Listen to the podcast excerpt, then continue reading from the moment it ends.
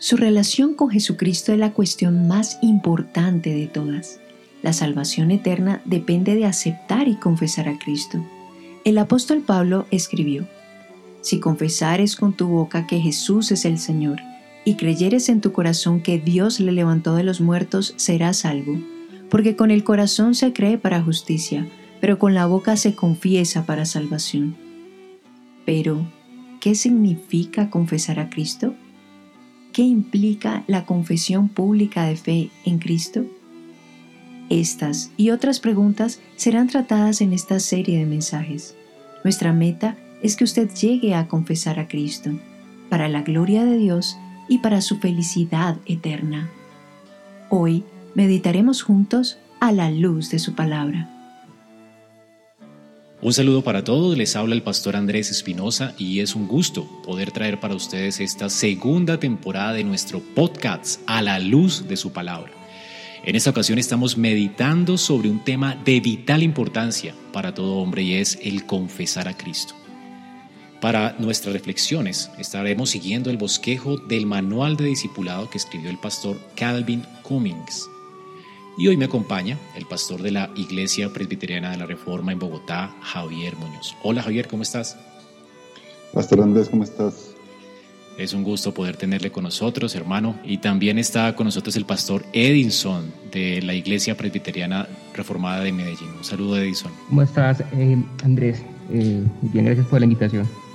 Qué gusto poder tenerles con nosotros, mis hermanos. Quisiera hablar con ustedes acerca de lo que significa confesar a Cristo y especialmente hoy vamos a hablar acerca del fundamento de nuestra confesión.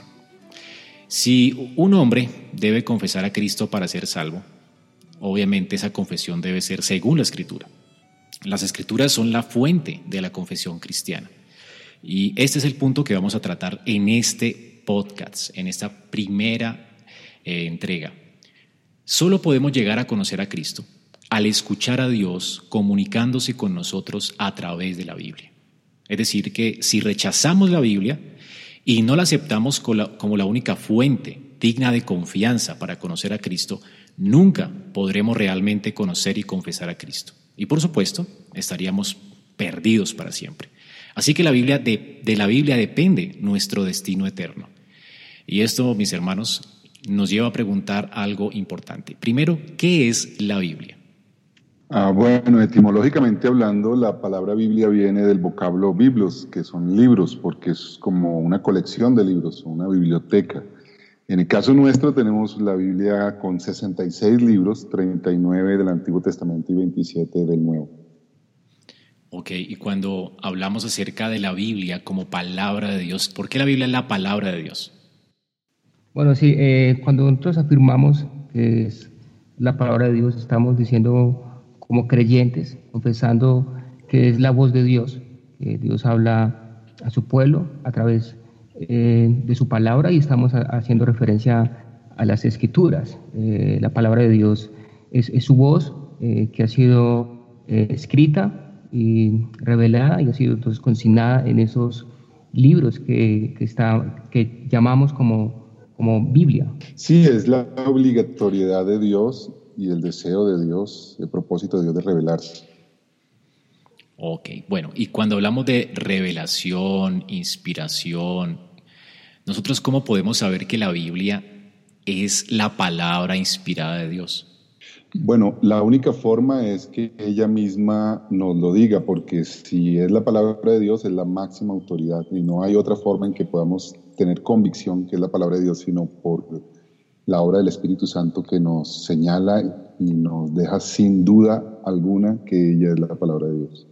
Bueno, ¿y por qué es tan importante que la misma Biblia hable de esto? Porque algunos dicen que la Biblia es la palabra de Dios porque la iglesia la hizo He escuchado personas que dicen, bueno, pues la, iglesia hizo la palabra de Dios y ya es la que dice que es la palabra de Dios. Y de hecho hay muchas iglesias que afirman que la Biblia es la palabra de Dios porque la iglesia es infalible. ¿Ustedes creen que eso es verdad? No estamos nosotros hemos de acuerdo con esa afirmación. Creemos que la autoridad de, la Biblia está en sí misma, porque fue escrita y revelada por Dios y la misma Biblia ah, da evidencia de su eh, autoridad, que es la, la voz de Dios y y la manera como podemos nosotros afirmar que es la palabra de Dios y que es eh, la autoridad es las veces que Cristo hizo referencia a algunos pasajes del Antiguo Testamento eh, afirmando que era la, voz de Dios, el dijo escrito está, entonces eh, hablamos de que la misma, la misma autoridad de la Biblia está en las mismas escrituras. Bueno, ¿qué pasa si basamos nuestra confianza en que la iglesia pues es infalible y por eso la Biblia es palabra de Dios? Eso sería gravísimo porque implica que la autoridad estaría en, manos de la iglesia y la iglesia está compuesta por hombres y lo sabemos que todos los hombres son pecadores, entonces no tendríamos ninguna confianza. Y de hecho eso es lo que hacen las personas que no creen en la Biblia. Dicen, es que esos son escritos de hombres y son otros hombres los que dicen que eso es de Dios. De tal manera que tendrían razón eh, y no podríamos tener ninguna confianza. Pero la verdad es que podemos tener una absoluta confianza porque la Biblia no tiene una autoridad humana que sea la que la reconozca, sino que ella misma declara y dice que es la palabra de Dios. Y eso fue tan claro que el mismo apóstol Pedro, por ejemplo, cuando recibió las cartas de Pablo que estaban circulando por las iglesias, él mismo dijo que esa era palabra de Dios. Y ya en el siglo segundo, sin haberse reunido concilios ni ningún tipo de reuniones eclesiásticas, ya en el siglo II estaba eh, conformada eh, el Nuevo Testamento tal como lo conocemos. Y lo mismo pasa con la Biblia del Antiguo Testamento. Para los judíos no había ninguna duda de cuáles eran los libros que eran palabra inspirada de Dios y la tomaban como autoridad no por alguna persona o un concilio de personas, sino porque eh, los creyentes del Antiguo Testamento estaban absolutamente seguros por la misma palabra que ella era inspirada por Dios. Qué bueno, eh, Pastor Javier. Además que el hombre está lleno de contradicciones, de confusiones y de errores, ¿no? Y, además el pecado, pues, eh, que hay en nuestro corazón, basar nuestra confianza en, nosotros mismos, pues sería eh, obviamente ir hacia un desastre, ¿no? Ahora, entonces, en resumen, los cristianos creemos que la Biblia es la palabra de Dios basados en la autoridad no de los hombres, sino de Dios mismo, es decir, Dios mismo quien habla en su palabra. Él en su palabra declara que Él es su autor. Pero además de eso tenemos el testimonio mismo de Dios el Hijo. O sea, Dios el Hijo habla acerca de la escritura, como dijo ahora el pastor Edinson, que la Biblia es palabra de Dios. Ustedes pueden recordar textos donde el Señor declaró que su palabra era inspirada. Bueno, la, primera imagen que me llega es cuando Jesús está siendo tentado por Satanás y recurre continuamente a la Biblia. Y es muy interesante porque él siendo Dios no dice yo digo, sino él dice escrito está. O sea, su fundamento para rechazar a Satanás y todas las argumentaciones y las tentaciones de Satanás, es decir, la roca donde Jesucristo se agarra firmemente es la Biblia, dice escrito está. Bueno, y cuando Jesús dice está escrito o escrito está, ¿A qué textos se refiere? Ah, estamos hablando del Antiguo Testamento en ese momento porque el Nuevo Testamento no había sido escrito. Eh, podemos encontrar en Mateo 4 lo que es la tentación del Señor y en otros evangelios también. En Mateo 5, 17 y 18 dice, no penséis que he venido para abrogar la ley o los profetas. No he venido para abrogar, sino para cumplir.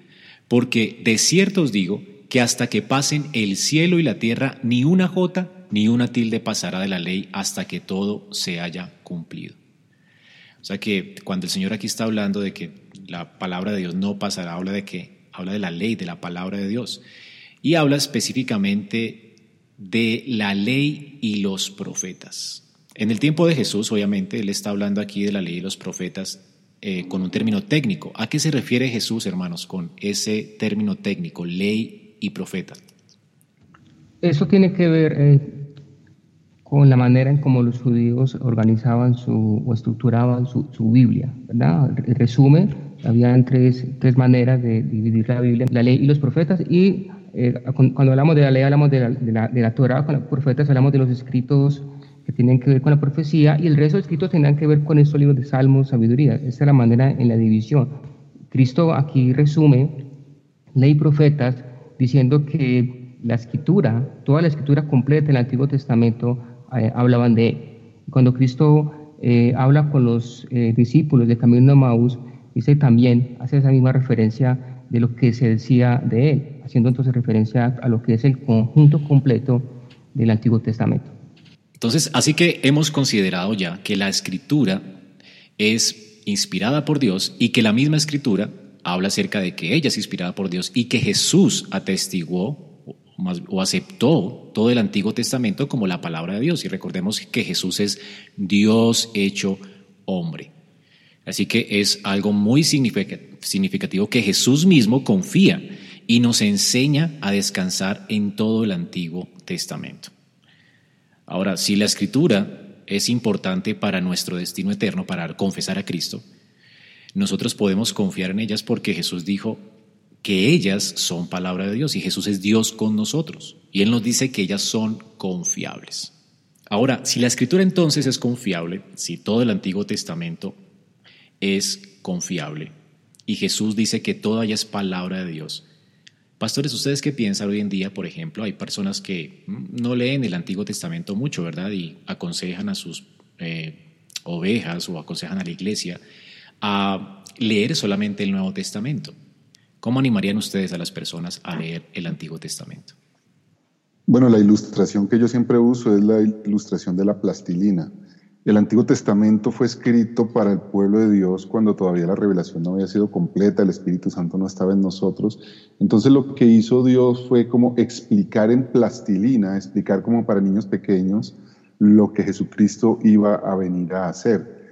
De tal manera que es todo lo contrario de lo que nosotros pensamos en cuanto al Antiguo Testamento, eh, porque es eh, la forma de demostración vívida de lo que Jesucristo va a hacer. Voy a poner un ejemplo. Jesucristo vino a morir en nuestro lugar en la cruz. Eh, es, un sacrificio expiatorio. Pero el Testamento lo que hacían las personas y lo que podemos leer en la Escritura era que el, el dueño de casa, el varón, traía un animalito y ponía las manos, confesaba sus pecados y los de toda su familia, su esposa, sus hijos, sobre ese animal y luego el animal moría y ese es el Cordero de Dios que muere en lugar de la persona. Entonces fíjate que es una forma muy linda, muy gráfica, en que se explica algo de lo que hizo Cristo.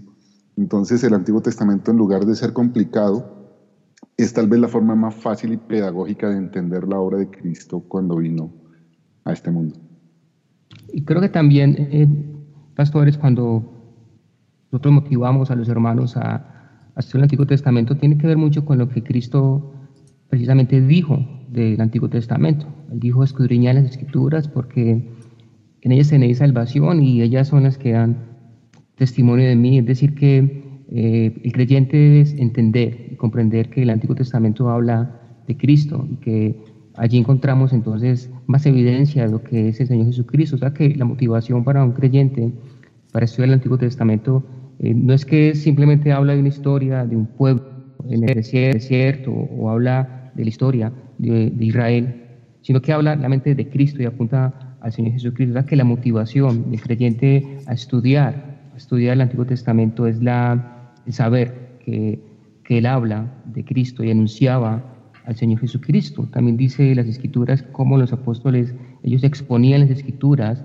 dando evidencia de que Cristo debía de morir, padecer, resucitar ante los muertos, es decir, que hablaban de Cristo, o sea que esa es la motivación, querer cada día conocer más al Señor Jesucristo y poder ir al Antiguo Testamento y ver cómo ella hablaba de, Cristo y cómo ese cumplimiento se ve en la persona del Señor Jesucristo, o sea que la motivación es esa, es verdad, es, poder estudiar eh, la escritura viendo a la persona de Cristo en todas eh, sus páginas.